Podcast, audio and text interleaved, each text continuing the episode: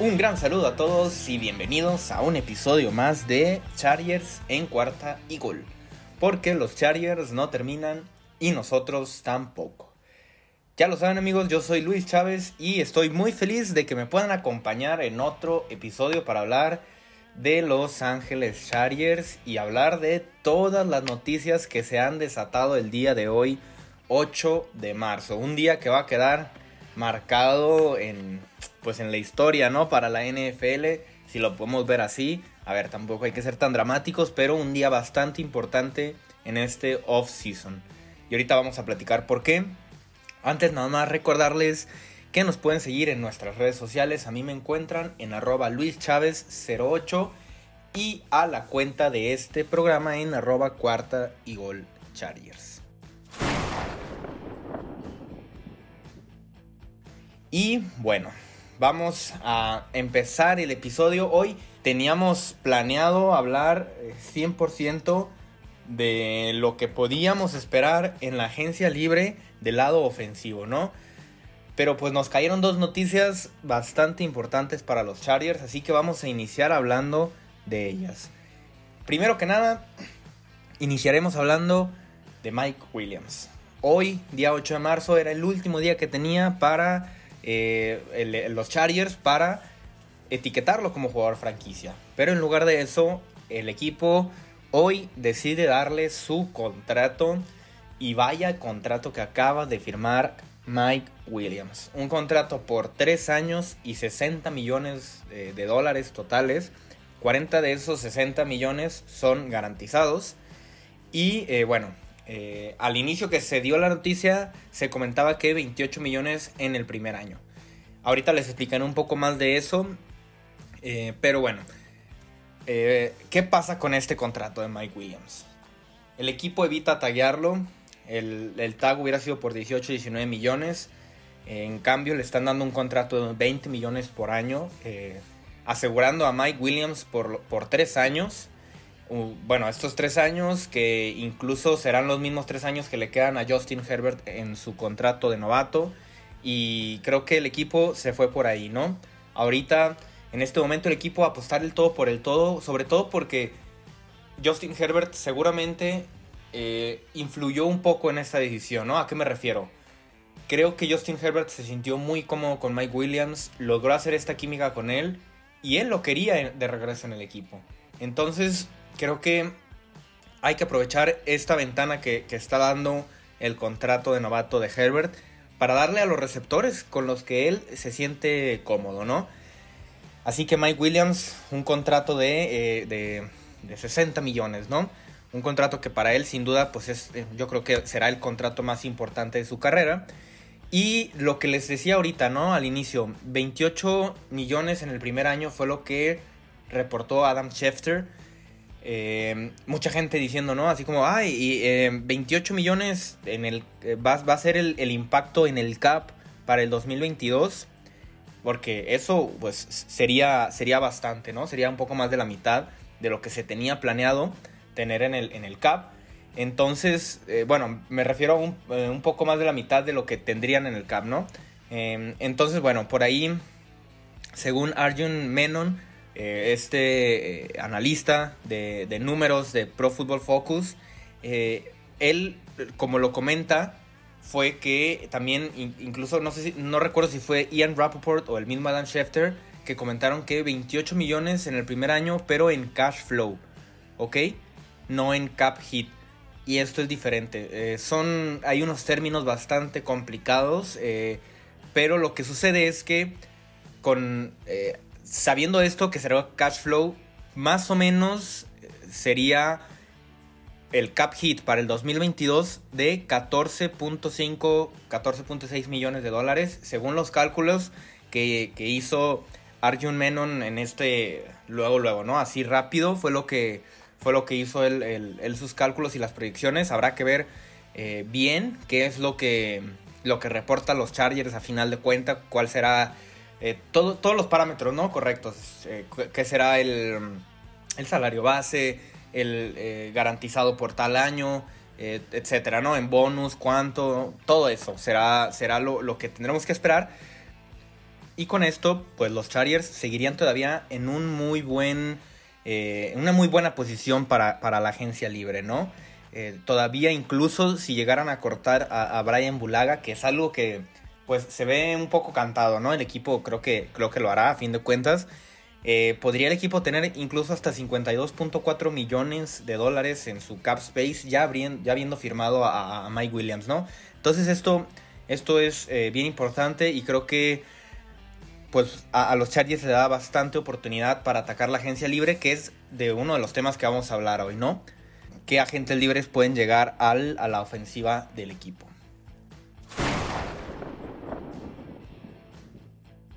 Pero antes de pasar a hablar sobre ese tema que teníamos preparado y que teníamos preparando desde hace algunas semanas, la otra noticia que impactó hoy al mundo de la NFL, Russell Wilson cambiado a los Denver Broncos. Y sí, una división en la que estarán tres de los mejores ocho corebacks de la liga, si lo quieres ver así. Eh, Justin Herbert, Patrick Mahomes y ahora Russell Wilson, ¿no? Eh, Denver eh, dio, porque fue un trade, Denver dio dos primeras rondas, dos segundas rondas, Noah Fant, eh, a, su tackle defensivo, Shelby, y a, em, a Drew Locke a cambio de Russell Wilson y una cuarta ronda, ¿no?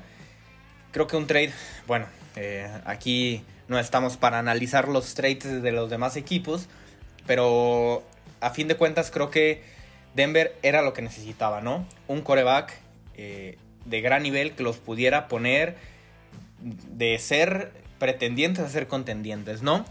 Y, luego, luego pudimos ver el, impacto de, esta noticia. Según DraftKings, en, esta, en este momento ahora, los, los Chiefs son los favoritos para ganar esta AFC West con un más 120. Después Denver pasó al segundo lugar de estar en eh, tercero a estar en segundo, ¿no? Más 200, Charger, Chargers, perdón, más 400 y Raiders más 1000. Aquí sí los Raiders tal vez se quedan un poco atrás por el coreback, ¿no? Derek Carr, un buen coreback, eh, un coreback que cumple, pero que a fin de cuentas pues no es ni Justin Herbert, ni Russell Wilson, ni Patrick Mahomes. Es, es difícil, ¿no? Porque Denver tiene una mejor defensiva que los Chargers y también tiene eh, bastantes armas ofensivas, ¿no? Eh, si lo comparamos con los Chargers, por ejemplo, simplemente por hacer esta comparación directa, eh, obviamente, en cuanto a coreback, Russell Wilson, Justin Herbert, muy parejo.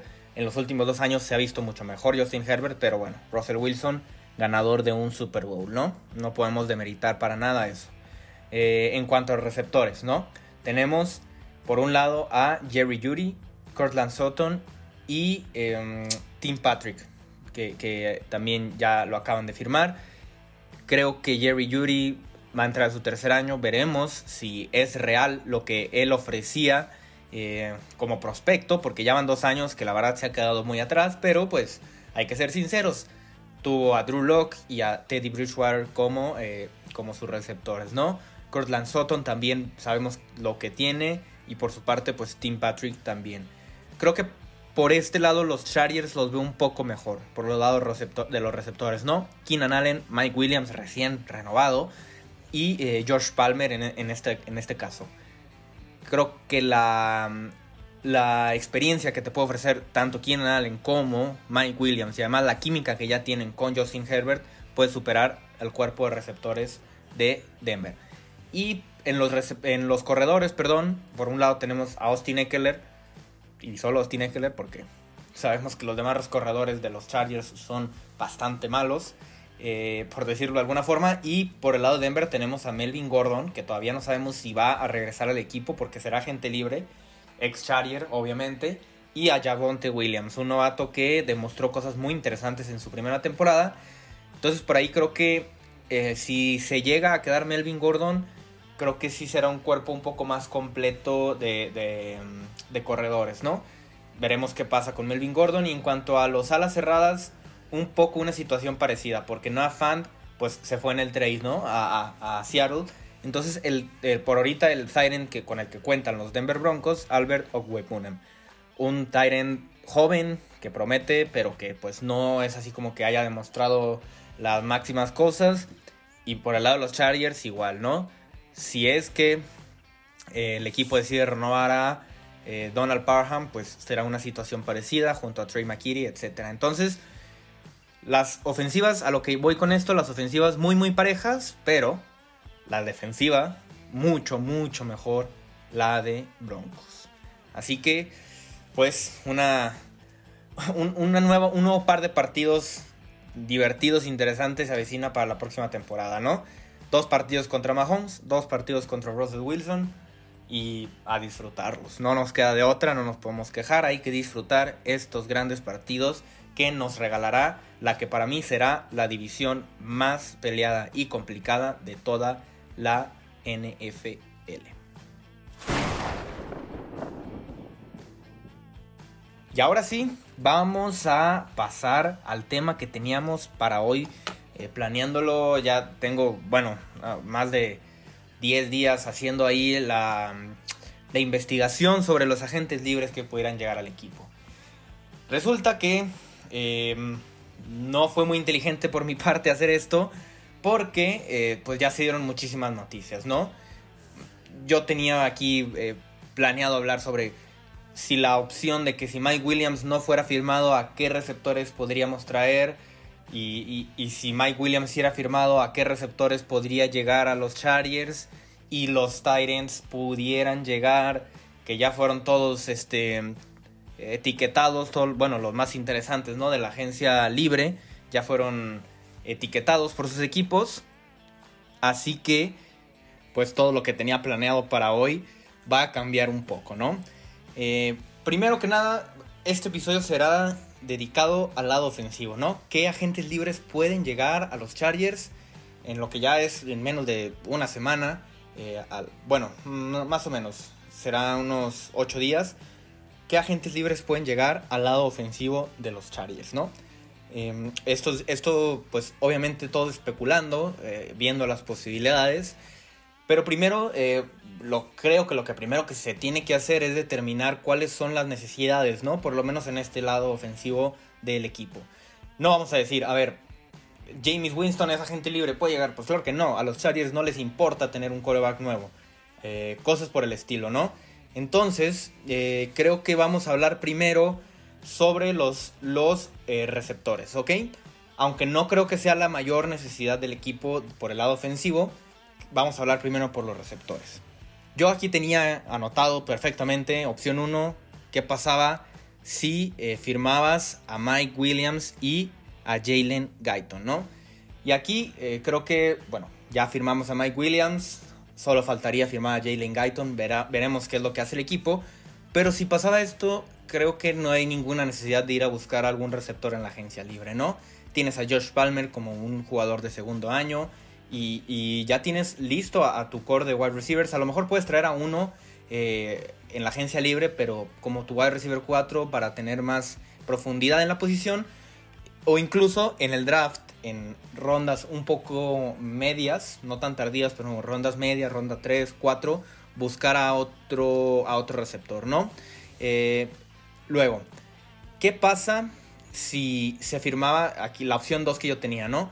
Opción 2, firmar a Mike Williams y que no se firme a Jalen Guyton. Que esto es algo que yo veo probable que pueda suceder, ¿no? Aquí vamos a hablar sobre, eh, sobre dos jugadores de, mm, que podrían llegar a los, a los ¿no? Y que, bueno, a mí me gustaría que llegaran viéndolo así, sería interesante para mí. Y el primero de ellos eh, es Marqués Valdés Scantling. ¿Y por qué? A ver, vamos a buscar a un jugador que pueda suplir lo que Jalen Guyton te daba, ¿no? Esta arma profunda, estas jugadas explosivas, estas jugadas largas, etc. Porque ya tienes perfectamente bien definidos a tus receptores de posesión, como lo son Keenan Allen y Josh Palmer, y a Mike Williams un poco más versátil, moviéndose por todo el, por todo el campo. Entonces, bueno, mi lógica fue pensar, vamos a buscar a un receptor en la agencia libre que pueda eh, sustituir lo que te ofrecía Jalen Guyton, ¿no? MBS, Marqués Valdez Scantling, receptor de los Green Bay Packers. según Spotrack. Vamos aquí a hablar de muchas cantidades, todas este, las tomé eh, de, de Spotrack, ¿no? Entonces, para que lo, consideren, eh, un contrato de 3 años, 8.7 millones por cada año, más o menos un total de, de, contrato de por ahí de 19, 20 millones. Ahora lo veo difícil, ¿no? Con el contrato que se le acaba de dar a Mike Williams, no creo que el equipo invierta tanto en la posición de receptor.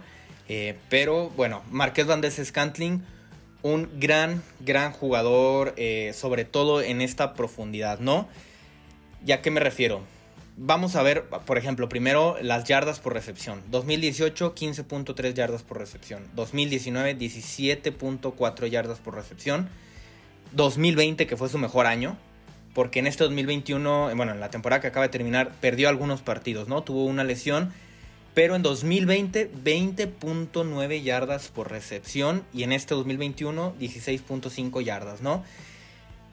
Creo que es, es, es un jugador, eh, para mí, de, los, de la agencia libre, uno de los mayores eh, prospectos en cuanto a, a un arma profunda se refiere, ¿no?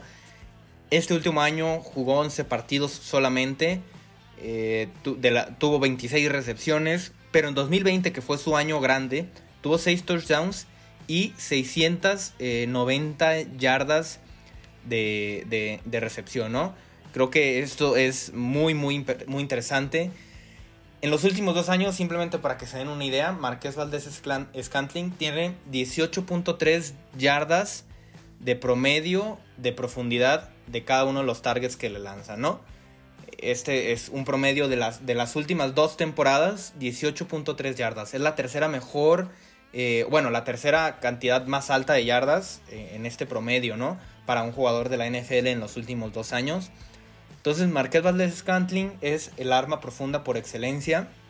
Eh, por ahí sabemos que Aaron Rodgers ya también, otra noticia que se dio este día, también ya acordó quedarse con Green Bay. No sabemos si esto vaya a influir porque Davante Adams también ya fue eh, etiquetado como jugador franquicia, probablemente no tengan el dinero suficiente, entonces, pues Marqués Valdés sería para mí una opción interesante, pero imagínense ustedes pagarle 20 millones a Keenan Allen, 20 millones, en promedio, 20 millones a Mike Williams, 8 millones a Marqués.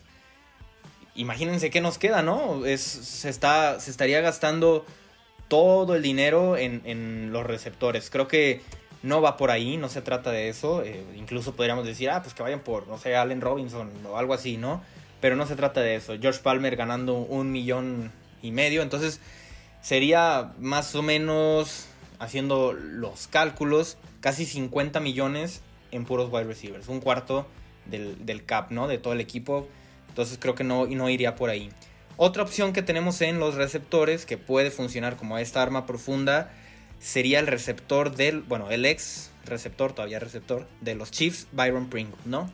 Este jugador que mm, también tuvo buenos, eh, tuvo una buena temporada, pero que las últimas temporadas no le había ido bien, la verdad, o sea, a excepción de esta de, de 2021, creo que no, no había tenido una buena temporada.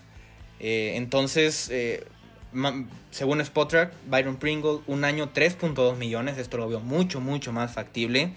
Em, aquí, eh, yardas eh, por recepción, podemos eh, observar que también tiene un, número alto, ¿no? Byron Pringle, 15.5 yardas por recepción.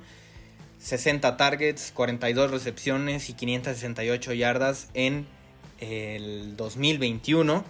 Y eh, también, bueno, teniendo un, alto promedio de, yardas antes de la, de la, recepción. Eh, no, 9.1 yardas eh, antes de la recepción, ¿no? De, promedio. El promedio de, de Marqués Valdés es de 10.9, entonces por ahí más o menos va, va la cosa. Creo que Byron Pringle podría jugar un buen papel como un receptor 3-4 al lado de George Palmer, siendo esta arma profunda como Jalen Guyton. Y, para mí sería pues interesante, ¿no? Sabemos ya lo que hizo con, Patrick Mahomes. Y por ahí tenemos a otros receptores, también para no hacer esto más largo. Eh, Russell Gage podría ser, aunque no es un receptor que se parezca tanto a Jalen Guyton. Eh, tiene recepciones explosivas, pero no es, no es tan profundo, ¿no? Es a lo que voy. Eh, también podría ser Say Jones de los Raiders. o simplemente quedarse el equipo como está, ¿no? Y incluso podría ser la opción de, firmar, eh, de no firmar a Jalen Guyton y buscar a un receptor en, en la ronda 2 o 3 de este draft para empezar también a, buscar ese complemento con George Palmer, ¿no? De, jugadores un poco más jóvenes. Esto sería por parte de los receptores. Vamos ahora a hablar de lo que para mí sería como la posición más importante que tienen que, que buscar resolver los Chargers tanto en el off-season como en el draft, ¿no? Y estamos hablando de la línea ofensiva, el lado derecho de la línea ofensiva. Ya tenemos a un centro del top 3 de la liga, un guardia izquierdo muy bueno y un tackle izquierdo para los próximos 10 años, el Rashawn Slater. Así que, eh, y además All Pro, segundo equipo en su primer año. Eh, entonces ahora hay que concentrarse en el lado derecho, ¿no? Y aquí eh, vamos a hablar de, algunas opciones, vamos a hacerlo un poco más ágil esto, porque pues ya, ya, si no el episodio va a durar dos horas aquí. Eh, y vamos a empezar hablando de los guardias derechos. Recordemos que Ode Yabushi, que fue el guardia derecho titular para el inicio de esta temporada, solamente firmó contrato por un año y pues bueno, ese contrato ya, ya está llegando a su fin, ya, ya terminó. Si lo renuevan, pues ahí él se quedará. Pero un guardia derecho que pudiera buscar el equipo, Brandon Scherf. Este jugador sería un contrato de 3 años, 16 millones por año. También sería un poco caro, eso hay que, hay que admitirlo. Sería muy bueno, pero sería bastante, bastante caro, ¿no? Eh, creo que sería un poco difícil, pero para mí sería, sería un sueño. ¿Por qué? Brandon Scherf, bueno en las jugadas terrestres como en las jugadas de pase, ¿no? Puede bloquear en zona, es muy bueno haciendo eso. Eh, también, eh, si acaso, creo que las únicas cuestiones que ha tenido en los últimos años es sus problemas con las lesiones, ¿no? En 2021 tuvo un problema con el MCL, eh, con un MCL sprain, y, creo que ese es, ese es su mayor problema, porque en los últimos cinco años por lo menos se ha perdido dos juegos por temporada, ¿no? Y creo que esto podría ser un problema, pero Brandon Sheriff sería sin lugar a dudas un, eh, un upgrade en esta, en esta situación, ¿no? En este lado derecho de la línea que tanto se necesita resolver. Otro guardia que podemos hablar es de James Daniels. Este jugador de Chicago, muy joven, un jugador bastante, bastante joven de 24 años. Con él el contrato que, se... Mm, del que se habla sería un contrato de 5 años, 10 millones por año, 50 millones en total. Eh, un poco más razonable, ¿no? 10 millones creo que puede ser un poco más manejable. Y tuvo una muy buena temporada en 2021. Esto, esto además yo creo que va a hacer que su mercado sea mucho mejor en la agencia libre. Eh, es mucho mejor guardia cuando se juegan eh, jugadas de terrestres que cuando es eh, jugadas de pase, ¿no? Para defender al coreback. De todas formas, es un buen jugador defendiendo las jugadas de pase. ¿Cuáles, ¿Cuáles son algunos de sus problemas? Unos de sus limitantes, ¿no? No tiene tanto poder en, al momento de estar eh, cubriendo, ¿no? Si por algo eh, no, no reacciona en el momento, o sea, utiliza mucho su agilidad. Y, y si, si en el momento no es capaz de, de, de reaccionar justo, la fuerza siempre se le va a dificultar. Entonces esa sería una de, sus debilidades. Y también eh, creo que puede, puede ser un problema que solamente tenemos un año bueno, bueno, un año muy bueno de él, porque los otros años, los primeros cuatro años habían sido regulares, buenos. Este 2021 fue muy bueno. Y a, ver, otra cosa aquí que también eh, aquí tengo, este, bastante importante, puede jugar por los dos lados tiene esa versatilidad de jugar tanto de guardia del lado derecho como del izquierdo. Obviamente su posición es la derecha, ¿no? Pero si por alguna situación se necesita que esté del lado izquierdo, lo podría hacer. Así que James Daniel, otra opción de la que tenemos que estar al pendiente en esta agencia libre.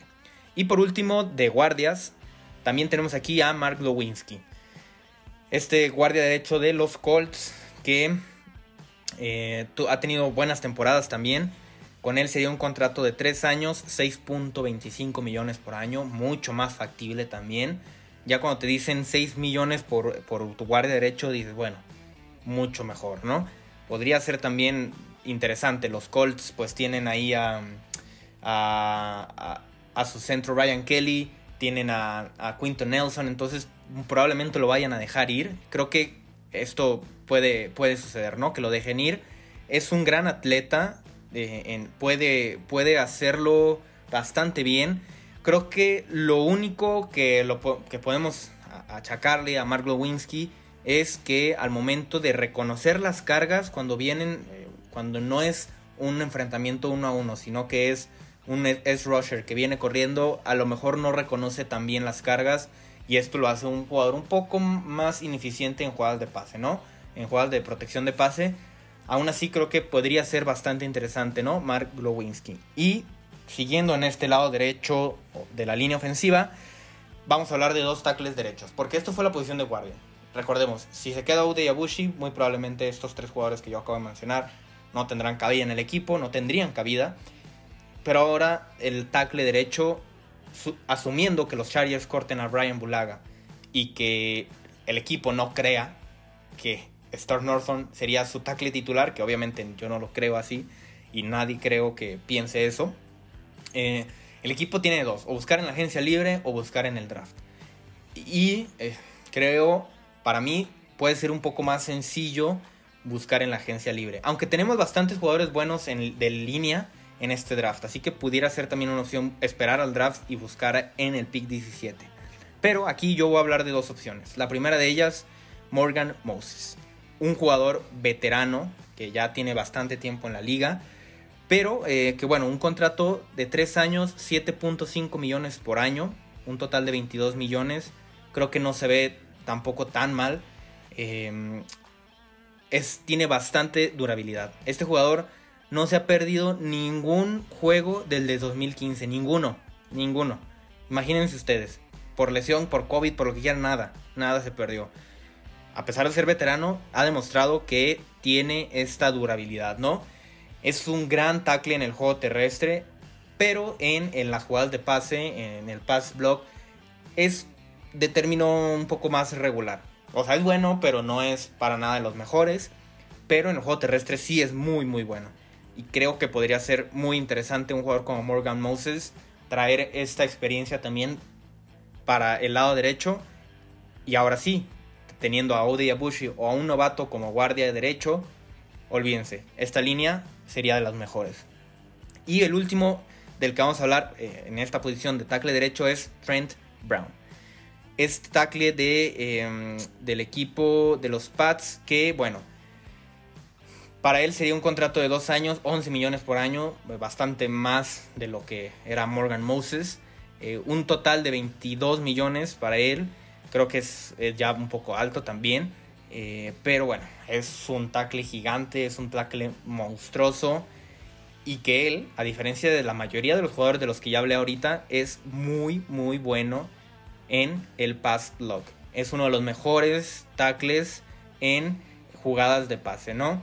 Eh, en cambio, en jugadas terrestres no es el mejor, es muy regular, pero aquí le importa, ¿no? Si puede defender a, Justin Herbert de la mitad de bien de lo que lo hizo Storm Norton, todos estaríamos felices.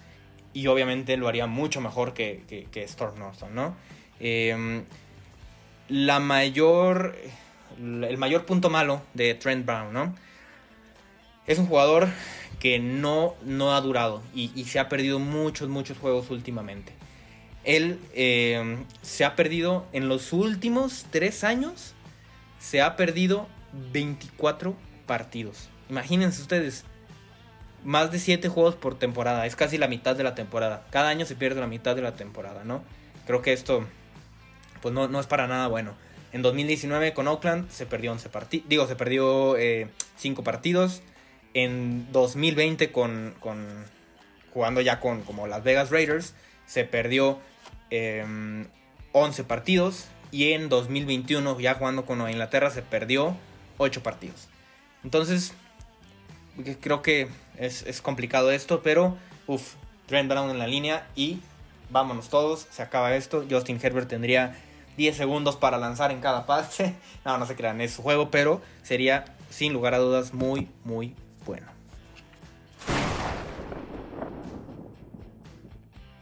Y vamos a terminar hablando de los Titans.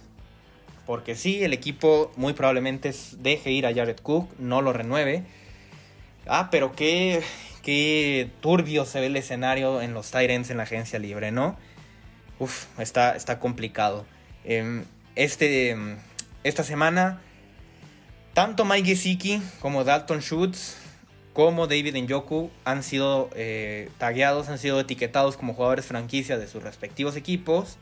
Esta, etiqueta de jugador franquicia es de 10.8 millones, casi 11 millones. De estos tres Tyrants yo tenía preparado hablar por si alguno pudiera llegar al equipo de los Chargers, ¿no? Pero pues que creen, todo lo que apunté, todo lo que hice, todo lo que investigué, se va, no, ya no me sirve. Entonces, buscando más a fondo en los agentes libres, pues bueno, ¿a quién tenemos que pudiera llegar? Porque sí, una opción, obviamente la primera opción, lo que se necesita es renovar a Donald Parham y a Stephen Anderson. Eso es lo primero que se tiene que hacer. Y ya veremos si el equipo se la juega con ellos. No me molestaría en lo absoluto. Creo que sería una buena opción. Pero en dado, de que, en dado caso de que el equipo quiera traer a alguien más, tenemos por ejemplo a Sackers. Un jugador veterano que ya con las Águilas de Filadelfia iba en picada, pero que al momento de llegar a los Cardinals resurgió, ¿no? Con, con Sackers se pudiera calcular un contrato de 10 años por temporada por 2 años, 20, eh, 20, millones en total. Mm, lo veo complicado, ¿no? A ver, todo, todo esto, pues, imagínense ustedes, si Tom Telesco no le quiso pagar a Hunter Henry el año pasado, que ya era de casa, un, gran jugador, etcétera, híjole, veo difícil que quiera soltar dinero. Lo veía difícil, ¿no? Con Mike Gesicki, que hablamos de Mike Gesicki, de Dalton Schultz y de David Njoku, pues ahora lo veo difícil también con Sackers. Pero bueno, eh, es un jugador que, pues, desde que llegó a Arizona se convirtió en uno de los mejores jugadores con yardas después de la recepción, algo que es necesario en el equipo, porque, bueno, Donald Parham no tiene un gran promedio aquí. Eh, es un gran corredor de rutas y tiene unas buenas manos, ¿no? Sabemos que es muy confiable, pero lo que no hace es bloquear en lo absoluto. Sackers es un Tyrant como Mike Gesicki que no bloquea ni no me bloquearía ni a mí si yo estuviera en esa línea defensiva. Entonces, eh, bueno, que para eso tenemos perfectamente a Trey McKitty, ¿no? Este gran bloqueador, Stephen Anderson. Creo que no habría, no, no iría tanto por ahí. Buscar a, estos Tyrants en la agencia libre no iría tanto por buscar a un Tyrant que te pueda bloquear, ¿no? Sería más para buscar a un arma aérea. Lo mismo que sucedió con Jared Cook el año pasado. Sackers tiene 31 años, así que lo veo también algo difícil. Tenemos otra opción, Gerald Everett. Un jugador que también bastante irregular. Estuvo con los Rams en las últimas temporadas. La última temporada emigró a, Seattle.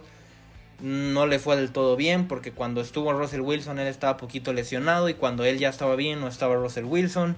Entonces pues se vio más o menos por ahí. Con él sería un contrato de 7 millones por año, de, de, por, 3 años.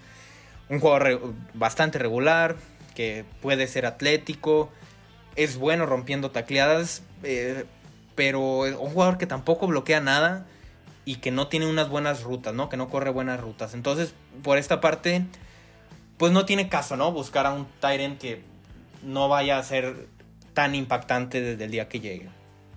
Otra opción, Evan Ingram. Sí, sí, a medida que yo iba haciendo esta lista, yo iba diciendo, ay Dios, no, pues mejor denle lo que quiera a Donald Parham, casi casi, y nos la jugamos con Trey McKitty, Stephen Anderson y Donald Parham por todo el año. Pero bueno, Evan Ingram, dos años, eh, un contrato por dos años, 9 millones cada año y eh, un total de 18 millones. Creo que un, contrato bastante alto también para un jugador que ha demostrado ser muy, muy irregular. Eh, un jugador muy atlético, que podría ser un wide receiver, ¿no? Estilo Mike Gesicki, que no bloquea nada, pero que pues es, es un, más un arma aérea. Pero no creo que a los Chargers les interese meterse en estos terrenos bastante pantanosos, bastante feos. Cada año Evan Ingram ha empeorado. Desde que entró a la liga entró siendo una promesa muy muy buena. Siguiente año bajó, siguiente bajó, siguiente bajó, así hasta que ya ahorita pues nadie lo quiere ni en sus equipos de Dynasty, ¿no? si hablamos de fantasy. Creo que una lista bastante mala de tight es lo que hay. Por ahí también podemos encontrar a, Max Williams, este tight de los Cardinals. Pero pues no, no, que Mike Williams, ¿no? Digo Max Williams, perdón, no Mike Williams. Tendríamos ahí confusión, ¿no? Si llegara un Max Williams con Mike Williams, pero no, Mike Max Williams, perdón, tanta confusión. No lo veo como una opción viable. CJ Usoma, este es Iron de los, de los Bengals. También, eh, pues no, no creo que, que sea así como que mm, algo que pueda llegar a impactar al equipo. Creo que el equipo se la va a jugar con lo que tiene y van a renovar a Parham y a Stephen Anderson y también comenzar a desarrollar a Trey McKitty. Por mi parte, fue todo en este episodio, un episodio bastante largo, creo que los más largos que hemos hecho, pero pues bueno, la meritaba, ¿no? Teníamos Mike Williams con su, con su contrato récord, bueno, no récord, pero con su contrato bastante, bastante bueno. Em, la noticia de Russell Wilson, que impacta directamente a los Chargers. Y toda esta lista de agentes libres que pudieran llegar al equipo del lado ofensivo. Les agradezco mucho que me hayan acompañado. Para mí es un gusto que, me dejen entrar a, sus hogares, a sus carros, a, a lo que sea. Cuando estén haciendo ejercicio, les agradezco mucho. Les mando un abrazo a todos y un saludo. Y aquí nos escucharemos en unos días para hablar de lo que sería la agencia libre, pero ahora del lado defensivo, que sería mucho, mucho más interesante. Ahí tenemos muchas opciones, ya lo verán. Les agradezco mucho, no olviden eh, suscribirse al podcast y también seguirnos en nuestras redes sociales, arroba Luis 08 y arroba cuarta y gol Chargers. Y recuerden, los Chargers no terminan y nosotros tampoco. Cuarta y gol.